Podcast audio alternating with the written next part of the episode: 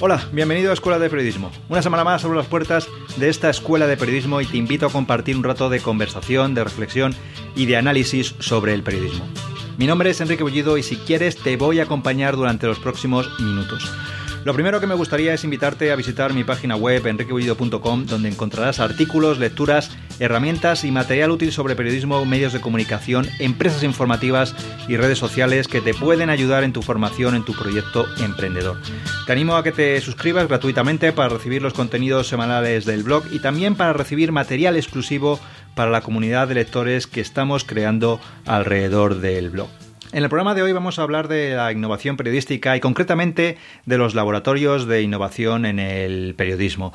Pero antes de entrar en materia en el programa de hoy, déjame que te recuerde que este programa está patrocinado por Podcasting Power, el curso de formación de Oscar Feito para crear un podcast desde cero. Un podcast es un elemento muy importante, como te vengo repitiendo cada semana, que tenemos los periodistas para potenciar nuestra marca personal, para diferenciarnos, para aportar valor, para crear una comunidad en definitiva a nuestro alrededor o en torno a nuestro proyecto. Cada vez más periodistas, más empresas informativas están lanzando sus propios podcasts. Por eso te animo a que no te lo pienses mucho más y que empieces desde ya a reflexionar y a tener la idea de lanzar un podcast. Que visites este curso, este Podcasting Power, para aprender cómo funciona técnicamente un podcast, cómo crear un canal en iTunes o en iVoox, cómo planificar los programas o qué herramientas de grabación y edición de audio puedes utilizar. Accede a enriquebullido.com barra curso podcast y allí vas a encontrar todo lo necesario para poner en marcha tu programa y posicionarte en un medio que, como te digo, está en pleno desarrollo. Con un podcast te vas a diferenciar, vas a potenciar tu marca personal y vas a poder llegar a una audiencia interesada en tu contenido. Y ahora sí, vamos a entrar en materia. Como te decía, en el programa de hoy vamos a hablar de la innovación periodística y concretamente de los laboratorios de innovación en el periodismo. Cuando oímos hablar de los laboratorios de innovación periodística, podemos pensar que son algo propio o exclusivo de los grandes medios internacionales como The New York Times o The Washington Post o de medios españoles muy consolidados. Pero nada más lejos de la realidad. Cada vez más medios de comunicación de todo tipo están poniendo en marcha este tipo de iniciativas y prueba de que estos laboratorios de innovación no son algo exclusivo de los grandes o de las grandes empresas informativas es el caso del que vamos a hablar hoy, el Laboratorio de Innovación del Diario de Navarra. El Diario de Navarra es un periódico que nació en 1903, eh, por tanto tiene más de un siglo de, historia. Es un medio, eh, lógicamente regional, pero muy importante dentro, dentro de su área de influencia, de la comunidad foral de Navarra, de Pamplona, de la ciudad de Pamplona, pero en general de toda la comunidad de Navarra. Pero evidentemente es muy importante dentro de esta área de influencia, como te digo, pero evidentemente modesto en comparación o si lo comparamos con otras grandes empresas. Pues bien, este periódico, con más de 100 años de historia, eh, puso en marcha hace tres años un laboratorio de innovación. Y para hablar de este proyecto y de la experiencia acumulada en estos tres años, he invitado al podcast a Alfredo Casares. Alfredo es periodista, director de nuevos contenidos del Diario Navarra y fundador de este laboratorio de innovación del, periódico. Eh, buenas tardes, Alfredo, y lo primero de todo, muchas gracias por hacerme un hueco en tu agenda para poder hablar hoy conmigo. Buenas tardes, Enrique. Muchas gracias a ti por, interesarte por nosotros, hombre. Eh, aunque he hecho una pequeña presentación de la historia del diario de Navarra y de tu responsabilidad actual dentro del periódico, me gustaría que nos contaras un poco más eh, cuál ha sido tu trayectoria profesional. Eh, porque si no estoy equivocado, además de en el diario de Navarra, también has tenido una etapa en la comunicación corporativa y fuera de España también has trabajado, ¿no? Creo que has trabajado también fuera de España. Cuéntanos un poquito tu trayectoria para que los oyentes te puedan conocer un poquito más. Sí, bueno, yo soy periodista, estudié aquí en, Pamplona, eh, di clase en la Facultad de, Periodismo, eh, empecé a trabajar en Diario de Navarra en 1989, que es eh, cuando comenzábamos en las tradicionales prácticas en los medios. Tuve un par de estancias cortas en Estados Unidos, después estuve dos años como redactor jefe en, en Miami, en el Nuevo Herald. regresé al periódico. Después de otros seis años tuve un periodo en, el corte inglés, en, cuando se inauguró aquí el centro de Pamplona, en, comunicación corporativa y después en la parte comercial como subdirector del centro, lo que también me, aportó una parte eh, de gestión y, de la parte del negocio eh, que fue muy importante y también me formé en todo ese ámbito. Y, y en 2011 regresé eh, para intentar echar una mano en, todo el proceso de, transición digital, transformación, y en ello estamos. Como decía, hace tres años ¿no? que habéis puesto este, en marcha este diario de, o este laboratorio de, innovación dentro del periódico. ¿Cómo surgió la idea de ponerlo en marcha? Mira, eh, teníamos muy claro eh, que necesitábamos eh, incorporar distintos perfiles y prepararnos para, ser capaces de lo que iba viniendo, ¿no? Y que, ya éramos, bueno, podíamos intuirlo. y un medio como el nuestro, que tenía y sigue teniendo una plantilla bastante homogénea, gente que normalmente ha trabajado en, en, el periódico, que es de aquí, de la comunidad, que tiene un valor enorme de conocimiento de la, de la comunidad, pero también tiene una mirada sobre la realidad eh, quizá un poco homogénea y sobre todo son perfiles más eh, relacionados con el periodismo impreso tradicional. ¿no? Eh, había experiencias de, medios y yo me he mantenido la, la relación con, con, colegas y con excompañeros internacionales durante este tiempo. En las universidades, sobre todo las universidades americanas, tenían un modelo de laboratorio que era interesante y nosotros lo que intentamos aquí es eh, partir de la esencia de buscar la innovación en la mezcla de disciplinas. Ese fue el embrión del laboratorio. Eh, no fueron las narrativas ni el periodismo de datos. En, 2013, finales del 12, cuando, cuando comenzamos a hacer los primeros contactos, lo que nos interesaba es incorporar eh, perfiles diferentes eh, y sumarlos a los periodistas y ver qué generaba eso desde el punto de vista de, proyectos, propuestas, mm, desafíos, eh, distintos retos, porque había obviamente soluciones diferentes incorporando perfiles distintos. Y nos acercamos al mundo de la sociología, eh, con sociólogos, con ingenieros informáticos, diseñadores, gente de marketing, del ADE también y comenzamos un proyecto de incorporar estudiantes en periodos cortos pero intensos de dos, tres meses en los que los estudiantes hacían su proyecto fin de carrera con nosotros y aprovechábamos para que ese proyecto fin de carrera formara parte de un proyecto aquí interno. ¿no? Y así arrancó. Em, fue desembocando también en formación, trabajamos con Design Thinking también desde 2014, con arquetipos, con algo que, que ya está eh, asumido bastante en los medios y tratar de poner mucho el foco en el ciudadano y en, cómo atenderle. Y luego sí que ha habido una, una progresiva especialización en el prototipado de aplicaciones, en el periodismo de datos y en las narrativas, sobre todo porque también necesitábamos tener un impacto en el día a día, ¿no? Y, en eso estamos ahora. Ahora mm, eh, vamos a ir profundizando un poquito en los perfiles que me has dicho, en las diferentes disciplinas, pero me interesaba, eh, no sé, subrayar una cosa que has comentado que nació de la universidad, la Universidad Pública de Navarra o la Universidad de, Navarra con la colaboración con ellos. Las dos, las dos universidades, porque la Universidad de Navarra tiene los perfiles de periodismo y la Universidad Pública de Navarra tiene es más politécnica, tiene la sociología, y también las ingenierías. Eh, y luego hay otras escuelas eh, formativas aquí en, en, Navarra que han ido aportando distintos perfiles también de audiovisual, diseño.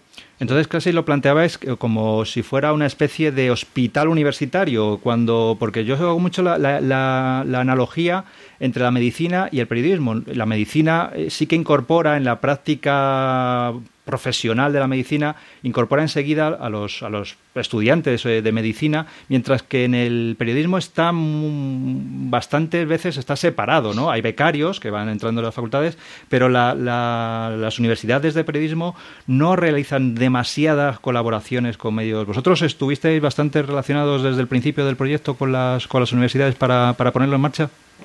Sí, al principio sí, y no, y no, em, no tuvo el mismo efecto que, esperábamos y se fue desarrollando de manera natural. Y ahora te comento según, según también el tipo de universidad y la flexibilidad que ofrecen, que ofrecen los currículos. El modelo de, y perdona por el neologismo, pero, pero, el, de Teaching Hospital que tú mencionas es un modelo muy americano. Eh, ellos lo aplican, les funciona bien y, y ahí hay eh, modelos de prácticas en los que los estudiantes hacen un periódico entero o hacen una programación de televisión. Eh, yo admiro mucho la capacidad que tienen, además de hacer un buen periodismo, eh, de, aprovechar los recursos universitarios para, para trabajar sobre el terreno. ¿no? Aquí hay una separación muy grande. Los proyectos que hacen los alumnos siguen siendo proyectos de mentiras en general. Eh, y, no, es culpa probablemente de las universidades sino, o de las personas que están en las universidades, sino del modelo que hay que no permite siempre con la flexibilidad que nos gustaría y que sería buena para los estudiantes también, el poder hacer en un medio unas prácticas. Hay otro tipo de estudiantes, los ingenieros hacen prácticas en empresas, eh, hacen su proyecto final de carrera eh, con una tutoría, eh, son proyectos muchas veces conectados con la realidad, tienen profesores universitarios que muchos vienen del mundo profesional y son excelentes tutores que generan patentes y que esto en el mundo del periodismo no ocurre. No, no, sé muy bien por qué, supongo que tiene que ver el, currículo y el tipo de, de, gestión universitaria que hay que hacer, ¿no? de la gestión académica. Lo cierto es que las prácticas en los medios se siguen pareciendo bastante a las de hace unos cuantos años, en las que el, estudiante, el chico o la chica que llegaba a una redacción, eh, básicamente se convertía en, el redactor jefe de turno y, su aspiración era convertirse, o sea, en ser como él, ¿no? Aprender los trucos de la profesión, y todas las liturgias y todo el romanticismo y las nostalgias y todas esas cosas, ¿no? Eh, y además de eso, ser buen periodista. Pero con muy poco eh, era más una más una, eh, una copia a un modelo, era aplicar un modelo de, de, periodista o de tipo de periodista, mientras que otros escenarios lo que permiten es que los estudiantes joder, nos ayuden a descubrir cómo serán las redacciones del futuro, ¿no? No, a que, no a que eh, se mimeticen en las redacciones de hoy. Y no es fácil. Sí, eh, estamos entonces en, esa situación de hace tres años que lo ponéis en marcha. Este laboratorio, la palabra laboratorio está muy clara lo que es, un sitio de experimentación, pero la palabra innovación, cuando la abordáis, me habéis dicho que, me has dicho que, que abordabais de diferentes disciplinas, de sociólogos, matemáticos, etcétera. ¿Qué es, la, qué, qué es cuando se considera innovación ¿A qué os enfrentabais o qué era lo que vosotros queríais eh, plasmar con esa palabra innovación? ¿Qué es para ti la innovación? Bueno, la, innovación que buscábamos nosotros es resolver problemas de maneras diferentes, eh, aplicables y a ser posible rentables, ¿no? y, para nosotros tenía sentido eh, abrir la innovación a perfiles distintos y a personas distintas eh, y sobre todo que estuvieran fuera de la empresa, lo que nos iba a permitir abordar las, las, cuestiones, los desafíos, los retos a los que nos enfrentamos con perspectivas muy distintas, muy poco viciadas por el, por el escenario actual, eh, que además no tenían ingredientes periodísticos que en esta época algunos de ellos no nos ayudan mucho, no nos ayuda el miedo, no nos ayuda el romanticismo, no nos ayuda el peso del pasado, eso no nos ayuda a nada. Otras cosas muchísimo, ¿eh? y, tenemos valores muy potentes. Pero hay gente que viene con una frescura enorme, con, muy pocos años y que no tiene ninguna nostalgia de, las máquinas de escribir. Que leí en cierta ocasión, y no, recuerdo la cita exacta, pero el periodismo es una profesión en la que la gente que llega tiene nostalgia de historias que no ha vivido somos capaces de que los estudiantes echen en falta los tipómetros y cosas así, que yo he escuchado cosas. Entonces, vivimos mucho del. Bueno, es una profesión que tiene mucho, ¿no? De, y un oficio de, romanticismo y de las redacciones y el mundo de la noche. Joder, mientras sigamos dándole vueltas a eso, eh, probablemente nos estamos perdiendo oportunidades. Y esta, esta, precisamente esta colaboración entre equipos disciplinares o interdisciplinares con muchas disciplinas en juego es uno de los grandes retos que tiene ahora el periodismo y organizaciones como bueno, todos los medios de comunicación, pero sobre todo que se ponen eh, muy en énfasis en, laboratorios como, como, el vuestro, de los periodistas no, no hemos aprendido a colaborar con gente de, otros, de otras ramas eh, porque tenemos mucha endogamia, eh, nos centramos mucho en lo nuestro. Eh, ¿Tú lo has notado en estos tres años que nos tenemos que abrir, tenemos que abrir la mente y tenemos que bueno, pues colaborar con informáticos, con diseñadores gráficos, con diseñadores web y tenemos que hacer ese equipo. ¿Eso es una de las grandes habilidades que se requiere ahora un periodista? Hombre, mm, las que aquí hemos detectado, sí, yo, yo puedo hablarte por la experiencia nuestra, no, no, no, no me veo capaz de, de, definir los retos de los periodistas hoy. Aquí desde luego eh, es un desafío el aprender a trabajar con otros eh, para todo el mundo. Pero es verdad que por la experiencia que hemos tenido aquí, a los propios estudiantes de periodismo les cuesta más que a otro tipo de estudiantes trabajar en equipo y trabajar en equipo sobre el periodismo. Ahí los periodistas nos creemos dueños del periodismo y, nos cuesta mucho que otros, que son usuarios y lectores y ciudadanos, nos digan lo que piensan. Y, y, es más, que tengan sugerencias que incorporar. Eso se va limando tanto en los equipos de estudiantes como en los equipos de profesionales. Nosotros estamos trabajando aquí en Diario de Navarra hoy con, equipos de personas de diferentes departamentos eh, y estamos generando eh, escenarios y situaciones muy interesantes con, con, aportaciones de distintos puntos de vista, que no son fáciles de gestionar porque cada uno viene de su área y viene de compartimentos estanco, que es como estamos acostumbrados a trabajar, y, en las universidades lo mismo, venimos de un mundo universitario que está muy compartimentado. ¿no? Y es verdad, uno de los retos es aprender a trabajar con otros, eh, sobre todo compartiendo objetivos comunes, porque colaborar es fácil, eh, pero cooperar y asumir que el objetivo es de todos y que el desafío es de todos y que la responsabilidad es de todos, cuesta un poco más. ¿Cuántos, eh, ¿Cuántos sois en el equipo y cómo estáis organizados? Es decir, no solamente os dedicáis a la página web, a la parte de Internet, sino también colaboráis en, la, en el periódico de papel. ¿Cómo es eh, esa gestión, ese día a día? Mira, el, laboratorio ha ido progresivamente eh, integrándose de forma deliberada. Cuando lo creamos fue un espacio que estaba aparte de la redacción, de las redacciones, tanto impresa como digital, em, que tenía unas rutinas, unos ritmos distintos, personas eh, diferentes, porque era necesario eh, para ganar velocidad, para incorporar eh, recursos, perfiles, formas de hacer, para diseñar nuevos modelos. Y una vez que eso ha estado consolidado, en los últimos meses ha habido claramente un... y cuando ya los aprendizajes se han ido consolidando, se han empezado a aplicar en el día a día. Entonces, el equipo, eh, al margen de la, llegada de estudiantes o no, eh, que en estos momentos hay tres sociólogos y sociólogas, y vendrán ahora ingenieros informáticos, en este caso probablemente, lo digo el masculino porque eh, lamentablemente hay pocas chicas que estudian ingeniería informática todavía. además de los estudiantes, digo, hay una periodista de datos, hay una socióloga en plantilla hay un, programador, un ingeniero informático en plantilla eh, y hay una reportera multimedia. Hay producción semanal recurrente de, especiales de periodismo de datos. Hay especiales multimedia cuando se requiere. Eh, trabajan en adaptaciones de gráficos, en adaptaciones de mapas eh, y generan contenido. Hay un proyecto de periodismo de soluciones en el que, en el que se está trabajando también y genera contenido para las tres plataformas que tenemos aquí, que es el papel, la web y, un producto en tablet.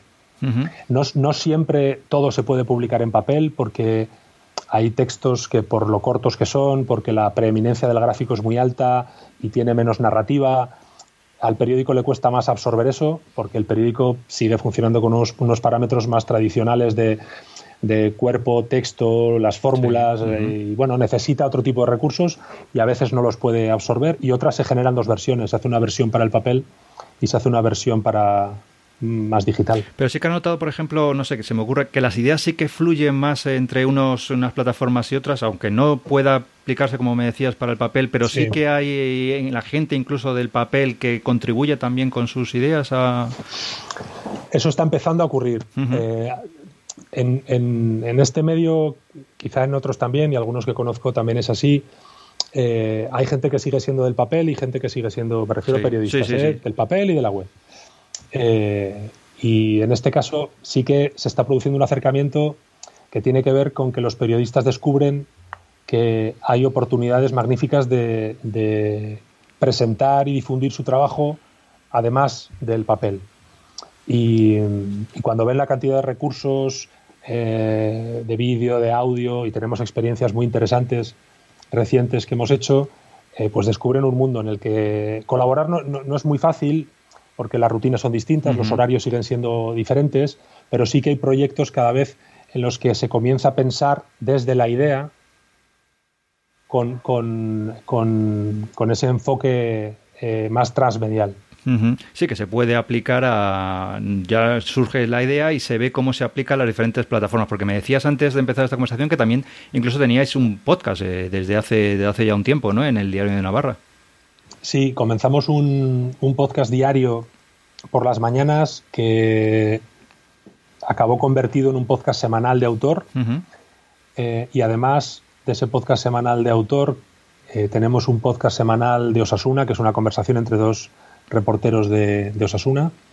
Eso como, como, propuesta fija y continuamos experimentando. Tenemos una salita que es un despacho con unos micrófonos y, un equipo con Audacity, en fin, algo muy, muy, muy sencillo, pero suficiente para con una calidad eh, estándar poder hacerlo. Y, mm, la semana pasada probamos, el equipo de la web generó un, un podcast de actualidad, que es una entrevista eh, a un geólogo, con ocasión de un terremoto, sí, un geólogo que durante la mañana, eh, pues su opinión en, formato de audio, que fue una de las, de las noticias más vistas.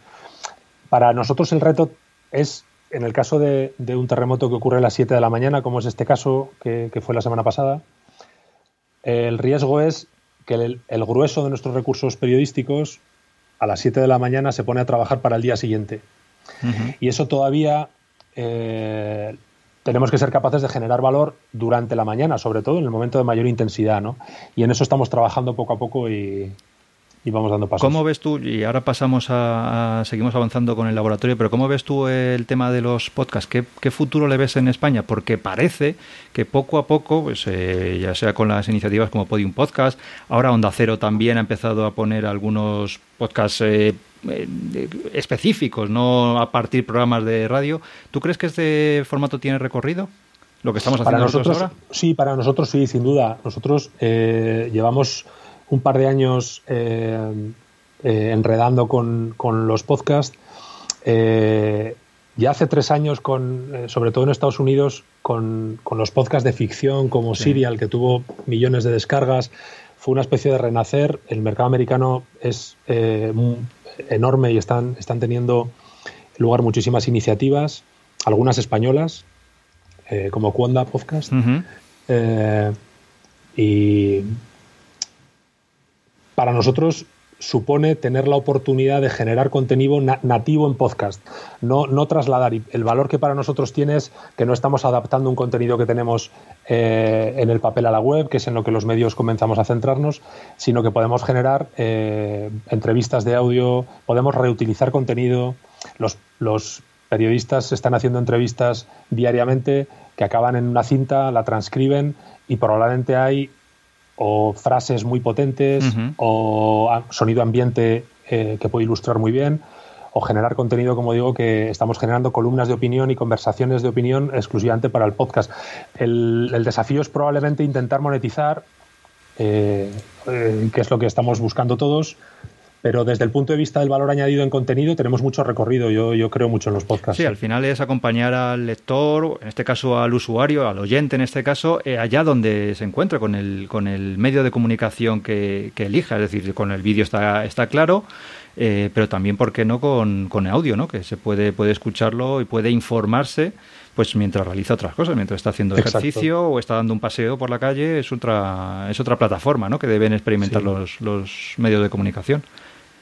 Sí, sí. Eh, te quería mm, preguntar, eh, hace aproximadamente un mes, lo comentábamos antes, eh, coincidiendo con los tres años de existencia del laboratorio, publicaste un artículo en Medium con las siete lecciones que habías aprendido en el, en el laboratorio, que durante esos años habías aprendido en el laboratorio. Me pareció un texto muy, muy interesante por la sinceridad, ¿no?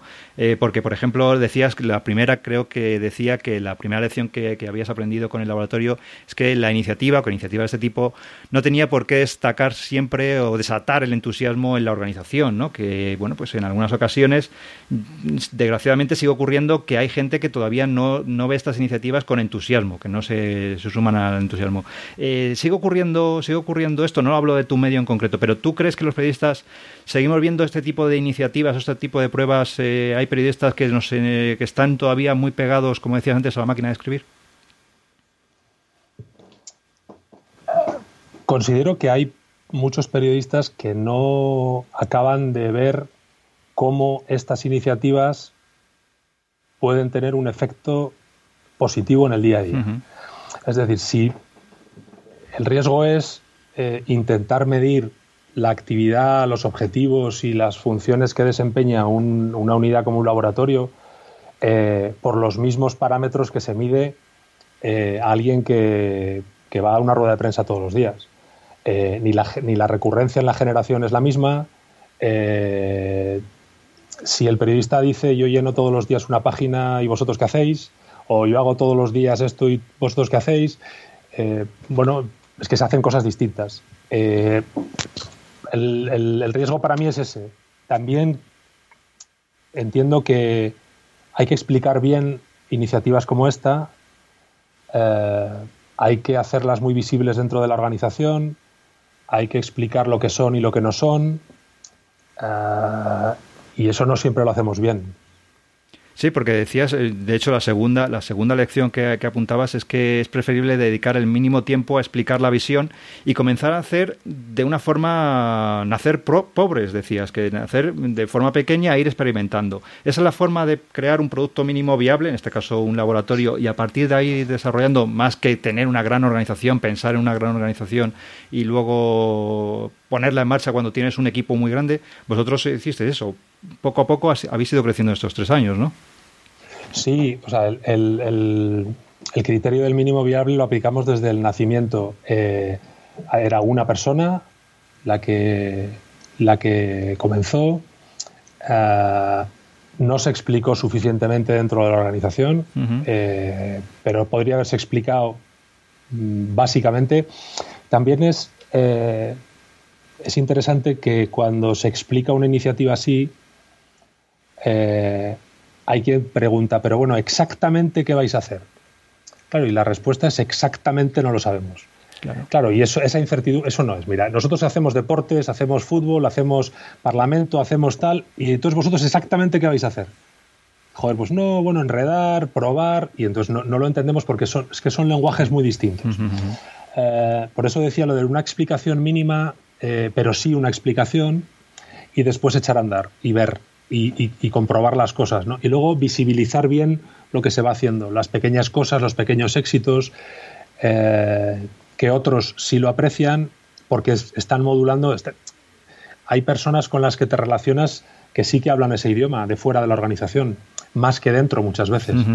Y se empiezan a tener retornos y opiniones y, y reacciones más desde fuera que desde dentro. Sí, pero eso también puede ser bueno, porque si desde fuera eh, la gente empieza a valorar el trabajo que hace una organización, alguien de dentro que al principio podía estar un poco más reacio, más precavido, cuando le empieza a llegar la opinión o la visión de gente de fuera, de otros compañeros de profesión de fuera, que hablan bien de ese producto, pues se puede interesar por un producto que al principio, aunque era de su propia organización, pero no le desataba el interés, ¿no?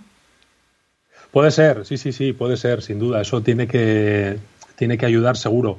Eh, el aprendizaje al que, al que me refería en, en, el artículo tenía que ver con que a veces eh, uno espera que cuando eh, se arranca una iniciativa así, bueno, bueno, la gente se vuelva loca y diga, joder, qué, qué, gran idea, ¿no? Que, bueno, eso es lo que todos pensamos cuando hacemos algo, ¿no? Que, que todos alrededor probablemente digan, bueno, hacía falta algo así, qué maravilla, pioneros, no hay ningún medio que, que, lo haga eh, con lo pequeños que somos. Y, eso con perspectiva, pues uno se da cuenta de que no, de que es muy difícil que ocurra, eso no puede ocurrir, ¿no? Lo que es, lo que es importante es que conforme pasa el tiempo sí que eh, se entienda bien y se vean los frutos, ¿no? Y se vea la utilidad.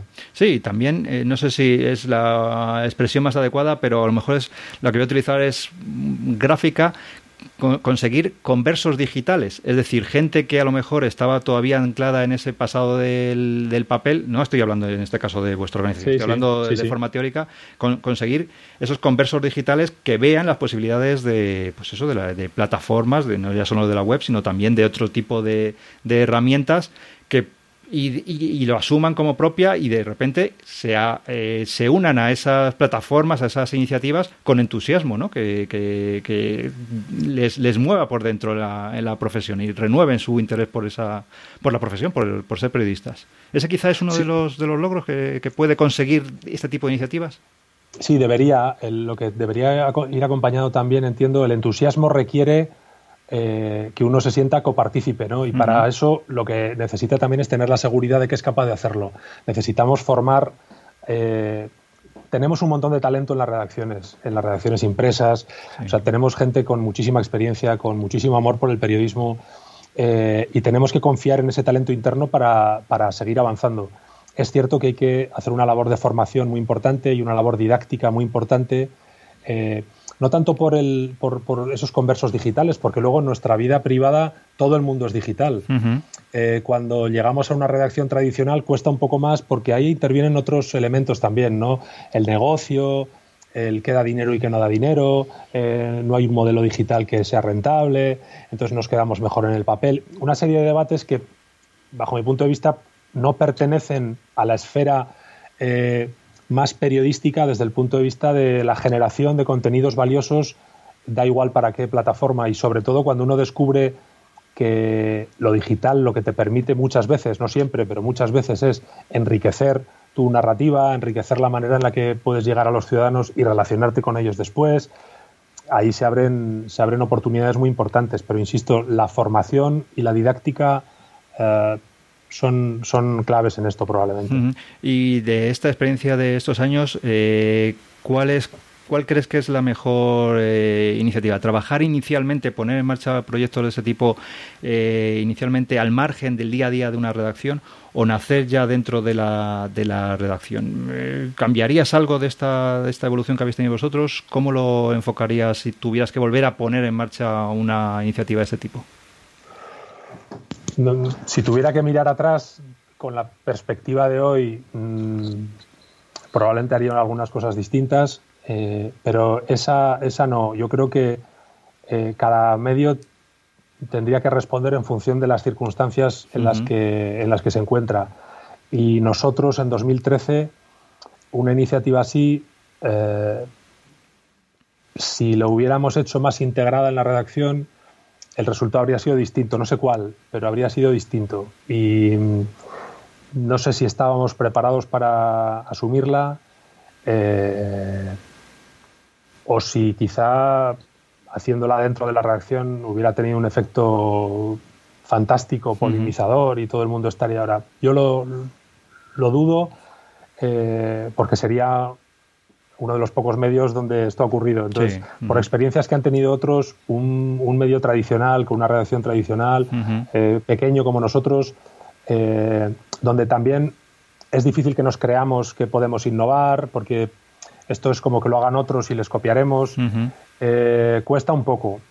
Yo hoy repetiría ese modelo, que es comenzar aparte, quizá aceleraría la, la integración y haría desde luego mucha más didáctica y más comunicación durante este periodo, lo que, como digo, aceleraría probablemente la integración. Eso sí lo cambiaría. Sí, sí, la verdad es que yo, por lo que comentas, ¿no? es la, el nacimiento aparte y luego ya ir integrando en función de las necesidades o de las peculiaridades de cada medio de comunicación, cómo se va integrando ese, ese nuevo medio. Decía Martin Baron, el director de Washington Post, que, que ha estado recientemente en España, también en algunas conferencias, decía que entrar en la era digital es como cualquier otro tipo de cambio, ¿no? que deberíamos responder, él decía, tres preguntas Dice, ¿de qué nos deshacemos los periodistas? ¿Qué tendríamos que adquirir y qué conservamos? A nivel general filosófico, ¿tú qué crees que los periodistas tendríamos que desprendernos? ¿Qué deberíamos conservar y qué tendríamos que ir cambiando y modificando? Ah, esa cita la usamos aquí nosotros porque lo que mencionaba antes del, peso del pasado tiene que ver con qué tenemos que dejar atrás. Eh, hay que dejar atrás eh,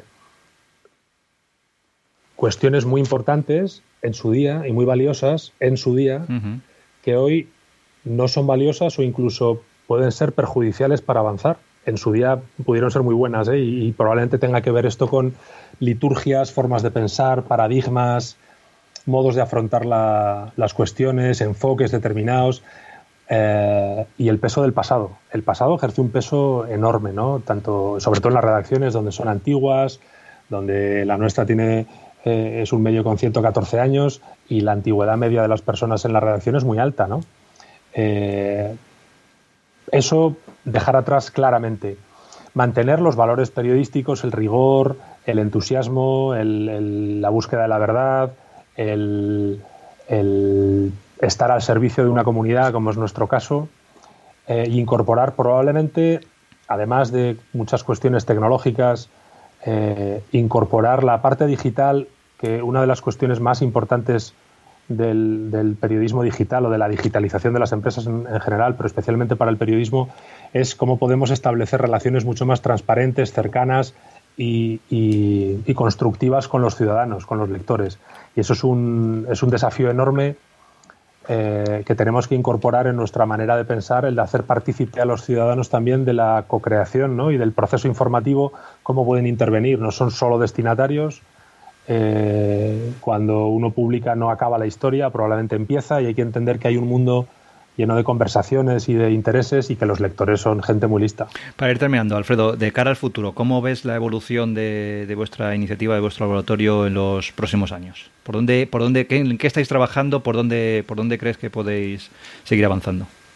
En los próximos años no me atrevería a contestar. en los próximos meses, efectivamente. en los próximos meses eh, por un lado, continuar eh, con, la, con, la, generación de, nuevas narrativas y con una integración eh, mucho más completa en el día a día.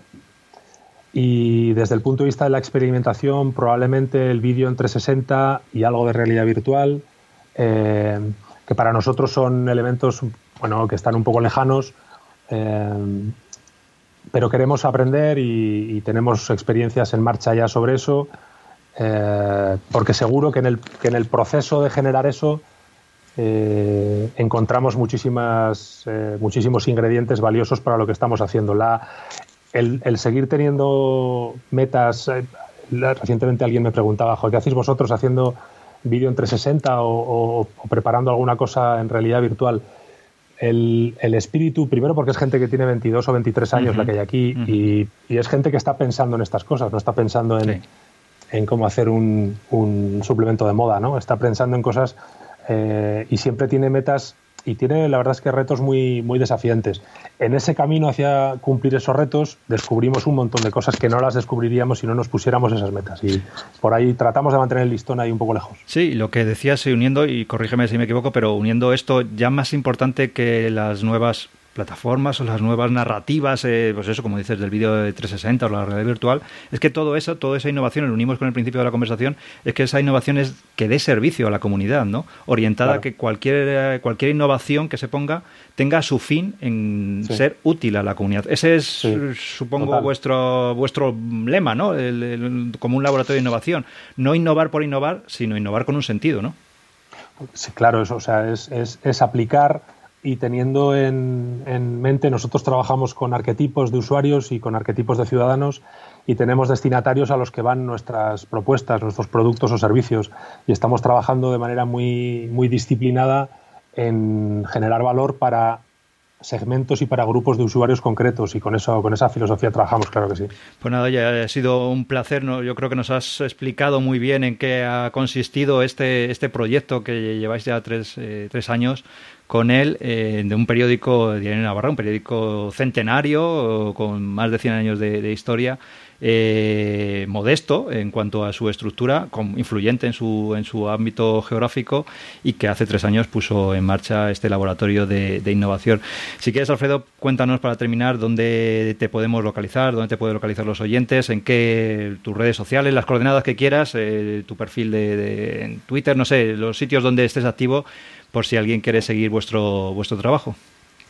Hay una cuenta en Twitter de DN Laboratorio y, una cuenta en Twitter a mi nombre, Alfredo Casares, y en la página laboratorio.diariodenavarra.es y en la diariodenavarra.es en nuestra página web. Encantado de, estar contigo, de charlar y de continuar eh, hablando de estas cosas que, que es muy importante que lo hagamos. Dejaré los enlaces ahí en el, en el artículo, en el artículo y también eh, algunos, algunas, bueno, pues algunos especiales que habéis hecho muy chulos, eh, algunas de, los encierros. Recuerdo uno del recorrido de los encierros, unos interactivos, unos, unos mapas interactivos muy, muy interesantes. Eh, echarle un vistazo, lo recomiendo que le echéis un vistazo a la, página web del, del, laboratorio del Diario de Navarra, que hay auténticas obras de arte, de diseño y de, y de utilidad, ¿no? Lo que hablábamos antes de utilidad. Muchas gracias, Alfredo, por aceptar la invitación, por dedicarme estos, estos minutos eh, y, estamos, en, estamos en contacto.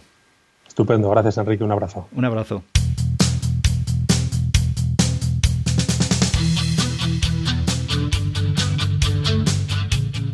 Hasta aquí el programa de hoy. Otro día más te doy las gracias por escucharme estos minutos y te invito a visitar mi página web enriquebullido.com y a suscribirte. Si quieres escribirme puedes hacerlo al correo electrónico contacto arroba donde estaré encantado de recibir tu mensaje y de ayudarte si puedo en lo que necesites. Muchas gracias por dedicarme tu tiempo y nos vemos o nos escuchamos en el próximo programa.